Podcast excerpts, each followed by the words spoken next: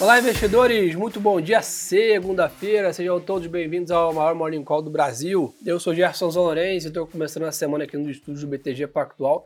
O nosso grande na lista de equities aqui, Tormelo. Tudo bem, Gerson? Feliz ano novo, pessoal. Boa, Vitão. Feliz ano novo. Vamos lá, pessoal. Começar aqui da parte internacional, como a gente já faz tradicionalmente. O mercado vem no início de ano, né? Realmente numa compasso um pouco mais de espera para né, um pouquinho mais tendenciado ali uma versão a risco, barra realização de lucros, né? O mercado vem de um novembro, dezembro muito forte lá fora aqui também. Naturalmente, um janeiro com um pouco mais de dúvidas aqui, principalmente agora ao pace, né, de queda de juros lá fora, quando começa, né? Começamos já com uma agenda diferente do Brasil lá fora, bem carregada de dados, e essa semana não está diferente.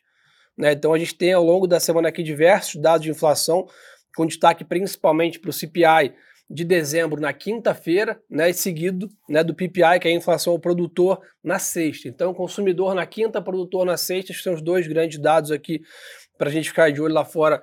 Nessa semana, o mercado abre com uma leve queda na parte né, do mercado de ações, dólar estável, 10 anos com leve fechamento de taxa a 4,02 ali, ou seja, mercado meio misto ali, com liquidez mais baixa. E, Vitão, é importante falar que Sexta-feira, que começa a temporada né? de balanços. Aquela Estados sempre. Unidos, já para começar o ano animado. Bank of America, City e GP aí, é, soltando balanço na sexta. Exatamente, Gerson. É, já, já começa um ano, um ano animado, né? Na sexta-feira agora a gente já tem divulgações importantes, né? Na próxima semana o resultado, as divulgações de resultado da earnings season, ela ganha um pouco de, de velocidade, de tração. Até o dia 7 de fevereiro, basicamente, três quartos do S&P já vai ter divulgado uh, os seus resultados do quarto trimestre. como é rápido lá, né? Como é rápido, exatamente. São basicamente, a gente está falando de, de, três semanas aqui do, dos resultados do quarto tri, né? É, obviamente, falando dos bancos especificamente, e aí é, é chovendo molhado, a gente sempre comenta isso, mas é, acaba sendo um pouco de, de sentimento para o restante da temporada de resultado aqui, né? Uma vez que a capilaridade dos bancos é muito grande, os comentários também acabam sendo é, é, permeiam por vários setores, não só o setor financeiro. Na sexta-feira também, para não deixar passar, a gente tem outras divulgações importantes como United Health, né, de healthcare, e, Delta, que também são, são divulgações aqui relativamente importantes. Alguns comentários rápidos da temporada de resultados aqui, Gerson. É, o primeiro deles é o, é o primeiro trimestre, desde o terceiro TRI de 2022, que os analistas, que o consenso de mercado espera é, uma, um crescimento de lucro sobre, sobre o trimestre anterior, né? Ou seja, a gente está com uma barra um pouco mais alta aqui é, para o crescimento de lucro. Basicamente, em 2023 inteiro, o consenso já esperava uh, uma relativa queda. Para o ano inteiro, o consenso hoje ele espera 244 dólares de, de lucro por ação. Para o S&P é um crescimento de perto de 10,5%, 10,6% do que é, do estimado para 2023. Né? Lembrando que 2023 a gente teve divulgações de três trimestres, falta justamente o que a gente estava comentando aqui, o desse quarto trimestre. Uh, e por último, e aí eu acho que até voltando aqui e, e, e, tocando num ponto que, que você comentou, né? Nos Estados Unidos esse ano ele começou numa toada relativamente diferente Sim. do que a gente acabou ano passado. A gente teve um novembro e um dezembro extremamente fortes, né? É, o S&P ele fechou o ano com 24,2% de alta. E aí pro ano atual, esse até agora ele está uma queda de perto de 1% no, no spot, né? O, o, futuro, que era o que o Gerson comentou hoje também, estava com, com uma queda, com uma queda. Estava perto do 0 a 0, mas uma queda Sim. ali marginal. É, acho que o mais importante aqui, pessoal, é de fato, e aí o, e aí o, o mais importante vai continuar sendo os dados, os dados macroeconômicos. Na sexta-feira passada a gente teve o payroll, é, ainda veio com números fortes, né, com a criação de vaga ainda forte. É, dado que o payroll veio mais forte, o que o mercado fez foi reprecificar as expectativas de corte de juros, então já tinha alguma expectativa de um corte, não, não era o cenário base do, do mercado, mas tinha uma expectativa de um corte já em março. Basicamente, essa expectativa ficou muito menor depois do payroll de sexta-feira, e isso evoluiu para um corte em maio, mais perto de maio, junho, que é um pouco também mais perto do nosso cenário base. O nosso time macro ele espera basicamente quatro cortes de juros de 25 pontos base, é, em 2024, pessoal? Acho que o mercado acaba se ajustando, né, pessoal? Acho que naturalmente, você vê uma longa bateria de dados ali positivo, o mercado cria um otimismo natural ali tentando antecipar esse movimento de março, agora vem né, esse, esse payroll um pouco mais é, diferente, vamos dizer assim, do que o mercado né, criou de expectativa no ano passado, e acho que esse CPI hoje, né, na quinta, na verdade, e o PPI na sexta, vão calibrar melhor a expectativa, só para a gente também ter no radar, pessoal, acho que naturalmente a gente não imaginar que teremos 2024 inteiro como foi em novembro e dezembro do ano passado. Exato. Não é assim que a dinâmica de mercado funciona, mas naturalmente o que a gente está discutindo agora, né, se é corte de juros em março ou maio, mas é uma discussão positiva. Né? Estamos falando de redução de custo de dívida aí, vamos dizer assim, de custo de crédito da maior economia do mundo. Então, naturalmente, isso deve trazer benefícios ao longo do ano. Né? Então, lembrar a todos aí um pouco da dinâmica. Ah, poxa, perdi o movimento. Quem não entrou em dezembro e novembro, poxa, perdeu a alta. Turma, completamente errado esse pensamento. O mercado é um, um, uma trajetória de longo prazo e o market time, acertar o exato momento de entrada é praticamente impossível. Né? Então, você está bem alocado em bons ativos, seguir as carteiras recomendadas aqui da turma do Research, seja né, na parte internacional, seja aqui. E naturalmente o mercado faz os movimentos, nem sempre no momento que a gente projeta, mas no médio e longo prazo acaba entregando os resultados que a gente espera. Então acho que a gente tende a ter um ano melhor lá fora. Pô, se vai começar esse movimento em janeiro, se é fevereiro, se é maio, grande mês de performance, isso ninguém vai acertar. Mas que a discussão esse ano é bem mais positiva que do ano passado, que nesse momento a gente estava pensando quanto ia subir de juros ainda, quando ia parar. Esse ano é uma dinâmica diferente, né, Vitor? É, exatamente, né, Gerson? Acho que a, a dinâmica é diferente, é uma dinâmica que é favorecida, até porque né, a gente poderia estar discutindo aqui é, um corte de juros aliado a uma retração da atividade econômica muito forte, o que poderia até ser negativo para a renda variável. Né? Não é isso que a gente está discutindo. O que a gente está discutindo é, de fato, uma pequena desaceleração com a inflação também desacelerando, então que acaba sendo muito benigno, principalmente para bolsas, né, que tem uma, uma duration mais longa, como é o caso do, do S&P. É fato que hoje o S&P ele tem um posicionamento já relativamente pesado, o valuation ele já não é o mais barato, mas tem setores específicos e ações específicas, e aí é um pouco do que a gente tem justificado já desde o do fim do ano passado e deve continuar no começo desse ano, que a gente acha que esse é um ano que faz muita diferença a geração de alfa, faz muita diferença o stock picking, o sector picking também, então a gente acha que aqui esse é um momento que tem espaço para geração de alfa, principalmente em histórias específicas, como por exemplo healthcare, das drogas anti-obesidade, como por exemplo inteligência artificial, como por exemplo a temática de, de nearshoring, reshoring. Então, a gente tem vários temas que a gente tem acompanhado que podem ser temas de geração de alfa, né, Gerson? Que é importante estar bem né, ligado na gente aqui para acompanhar né, as carteiras aqui de recomendações que seguem né, essa, essa busca aí por performance acima da média, né, acima do benchmark, que é isso que é o alfa que o Vitão está comentando. Pessoal, uma outra notícia interessante, né? A gente todo ano naquela história de shutdown dos Estados Unidos, né? E aparentemente esse ano vai ser uma dinâmica diferente, né? Ontem, né, domingo, os líderes aí dos democratas e republicanos chegaram a um acordo em Washington aí, né? E firmaram um acordo para viabilizar os gastos federais aí de 2024 dos Estados Unidos. Então, aquela questão de paralisar a máquina pública lá fora, discussões, etc., que a gente sempre fala que Todo ano tem isso, chega muito perto, eles resolvem, nunca acontece nada. Esse ano, aparentemente, resolveram até antes esse movimento e saiu aí noticiário ontem à noite que chegaram a um possível acordo. Né? A gente acompanha de perto esse movimento.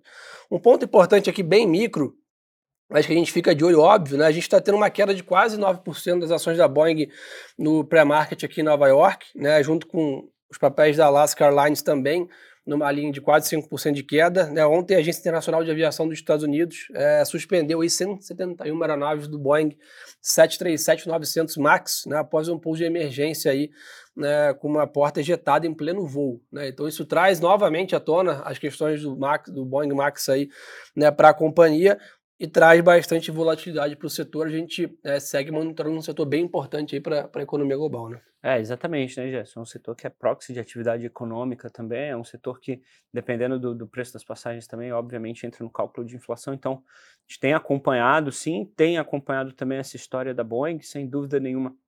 É, é mais uma pedrinha negativa nesse saco de problemas que já tem se tornado o, o, o Boeing 737 MAX, é, e a gente vai, vai de fato continuar acompanhando. A Alaska é uma das maiores operadoras em percentual em termos de quantidade do, do Boeing 737 MAX, então por isso também a, a queda uh, nos papéis. Lá nos Estados Unidos o, o, o, regulador ele já suspendeu os voos, aqui no Brasil também alguns voos do 737 MAX 9 é, ou 900, né, não, não, sei o nome exato aqui da aeronave, mas também já foram suspendidos para avaliações uh, internas. Então, acho que aqui o principal, o principal takeaway, a principal conclusão é que, de fato, a Boeing parece ter, ter alguns problemas estruturais relacionados a, a essa aeronave. E pessoal, na parte de commodities, tá, a gente está vendo hoje um dia de bastante volatilidade no petróleo, né, com 2% de queda aqui a commodity, negociando a 77 dólares aqui o Brent. E a Arábia Saudita aí anunciou né, uma redução de preços né, de, de venda aí após aí dando né, como justificativa alguns sinais de fraqueza na demanda do mercado. Acho que isso vem reforçando um pouco o que a gente vem comentando aqui, né? Apesar da OPEP ter fazendo, estar fazendo esforços grandes para controlar a produção, tem outros membros fora da OPEP que estão aí com velocidade máxima de produção e principalmente vendendo seu petróleo bem mais barato, principalmente a questão da, da Rússia aqui comercializando seu petróleo com a China, isso tem impactado bastante o preço né, do petróleo em geral. E nessa linha minério de ferro também está com uma leve queda, mas aqui tem uma questão bem específica de sazonalidade aqui em relação ao inverno na China, que a gente já tinha comentado com vocês também. Então, monitorar de perto esse petróleo, por um lado, esse óleo mais barato, vamos dizer assim, favorece bastante as projeções de inflação, né? isso também traz um pouco de otimismo para o mercado em geral, né, de redução de juros, né, a inflação caminhando para metas nos mercados envolvidos, na Europa, Estados Unidos. Então, isso também, por um lado, prejudica um pouco as empresas de petróleo, mas, por um outro, favorece um pouco a dinâmica. Né? A gente chegou ao início do conflito entre a, entre a Rússia e a Ucrânia é. ali, falar de petróleo a 110, 120, Exato. depois, novamente, Exato. na questão né, de Israel. E aí, basicamente, seria um movimento bem negativo para as projeções de inflação mercado afora. Então, esse petróleo mais comportado a gente segue nessa visão aí de 77, né, 70 alto, 80 e pouco é um pouco do, da projeção, né? Exato, exatamente isso, já. Para Brasil, meu cara. Vamos lá? Vamos lá, pessoal, aqui a gente ainda segue diferente, né, é, lá de fora, é com uma agenda um pouco mais tranquila ainda, mas acho que o grande destaque, né, fica para o IPCA de dezembro na quinta-feira. Então, quinta-feira já perceberam que é o grande dia de inflação no mundo, né? CPI, inflação ao consumidor nos Estados Unidos, e Brasil IPCA de dezembro aqui. Acho que a gente está bem né, encaminhado aqui em relação à política monetária, né, o ritmo de quedas da Selic bem contratado, mas até uma proxy com o mercado lá fora, que também algum momento se animou para março ter um movimento de aceleração aí no ritmo de corte para 0,75 a cada reunião.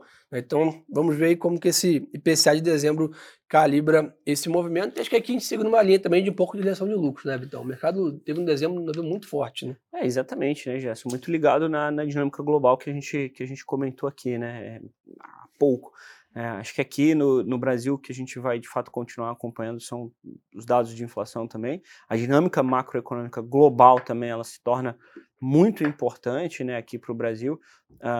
O, o Ibovespa ele teve um ano muito bom no ano passado, mas essa dinâmica ela foi bastante volátil, né? E aí acho que vale o parênteses aqui da importância de continuar investido, né? Muito difícil fazer market time. É, fechado esse parênteses, dado que o Ibovespa ele foi muito bem nos últimos dois meses do ano passado, basicamente, e, e fechou o ano também é, de uma maneira bastante positiva, né? Muito por conta da dinâmica global é também o que a gente espera que continue acontecendo. Então, o dado de CPI ele vai ser muito importante, né? O de, de inflação ao consumidor lá nos Estados Unidos e, obviamente, aqui no Brasil também. O nosso time macroeconômico aqui ele espera uma pequena aceleração do, da, da inflação aqui, do IPCA, mas nada que, que tire ou, ou, ou mude bastante as expectativas do mercado em relação a cortes.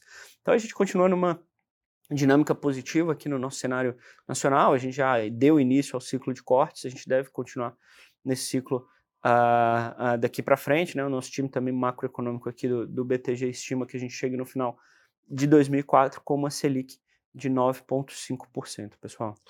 Boa. Aqui de Brasil, além de, do IPCA para a gente ficar de olho, né, a gente monitora o presidente do Banco Central, Roberto Campos Neto, participa hoje de reunião bimestral com outros presidentes de bancos centrais. E além disso, em Brasília, o presidente Lula, junto com o ministro Fernando Haddad, participam aí de uma sessão no Congresso para conversar aí, lembrar o ato de 8 de janeiro. Tá? Outro ponto importante, né, há uma discussão aí, né, o presidente do Senado, Rodrigo Pacheco, convocou para amanhã, 10 horas da manhã, reuniões com líderes partidários aí para discutir MP da reoneração da folha de pagamentos. Então voltamos aí a ter um destaque, óbvio, né, a votações, etc, ficam só para fevereiro, ainda em recesso, né, parlamentar Brasília, mas podem ter algum movimento aqui né, para a gente ficar de olho. Eu acho que grande destaque é isso, temporada de balanço ainda é muito cedo para falar aqui no Brasil, a gente vem bem depois dos Estados Unidos. É, né? a gente vem Até tem sido algumas prévias operacionais, como a Vivara soltou é. e tal, mas ainda é pouco para monitorar, né? Eu acho que é pouco, Gerson, acho que é pouco, acho que a nossa, a nossa é, temporada de resultados ela deve ganhar um pouco mais de força, deve acelerar um pouco mais é, no meio de fevereiro, a gente deve ter já alguma divulgação um pouco mais, um pouco mais forte também. É, por enquanto, é de fato, é acompanhar um pouco a dinâmica global, né? É, acho que é, é, muito importante também essa temporada de resultados nos Estados Unidos para entender aonde o S&P ele vai estar, como eu falei, a barra ela está um pouco mais alta já para essa temporada de resultados. Se as empresas frustrarem expectativas aqui, é de fato um, um valuation alto com empresas frustrando expectativas, mas uh, ainda taxas de juros altos, mesmo que olhando à frente, né, obviamente a gente, a gente já espera cortes e o mercado já espera cortes, pode ter uma dinâmica um pouco mais perversa. Do nosso lado, o que a gente acha, a gente não acha que, essas, que, que as empresas vão frustrar expectativas, a gente continua vendo uma atividade econômica forte, e a atividade econômica, ela costuma explicar, né, o, PIB, ele costuma explicar cerca de 60% a 70% da geração de lucros das bolsas de maneira consolidada, né, então a gente acha que como a atividade ela continua forte, as empresas provavelmente elas não vão ter a contração de margem que o consenso tem esperado. Dado esse cenário, a gente continua vislumbrando ainda uh, uh, o momento operacional positivo das, das empresas americanas, Gerson. Boa, turma. Então, acho que esses são os principais destaques para essa semana. A semana começa assim mais lenta, mas realmente ganha bastante corpo aí no final da semana com dados de inflação nos Estados Unidos e IPCA aqui no Brasil, ainda com o Brasil um pouco mais lento. Temporada de balanço aqui no Brasil ainda também fora do radar, mas lá fora, kickoff aí sexta-feira com os grandes bancos aí, empresas do setor de saúde, como o Vitão comentou. Então, obrigado pela parceria de Valeu, sempre. Turma, aproveitem para compartilhar o nosso Morning Call, crescer esse nosso grande encontro. Manda aí para os colegas. Né, obrigado pela super audiência aí, retomando o ano com tudo. Uma boa semana de negócios para gente. E lembre-se, turma, que o melhor ativo é sempre a boa informação. Um abraço. Até mais, pessoal.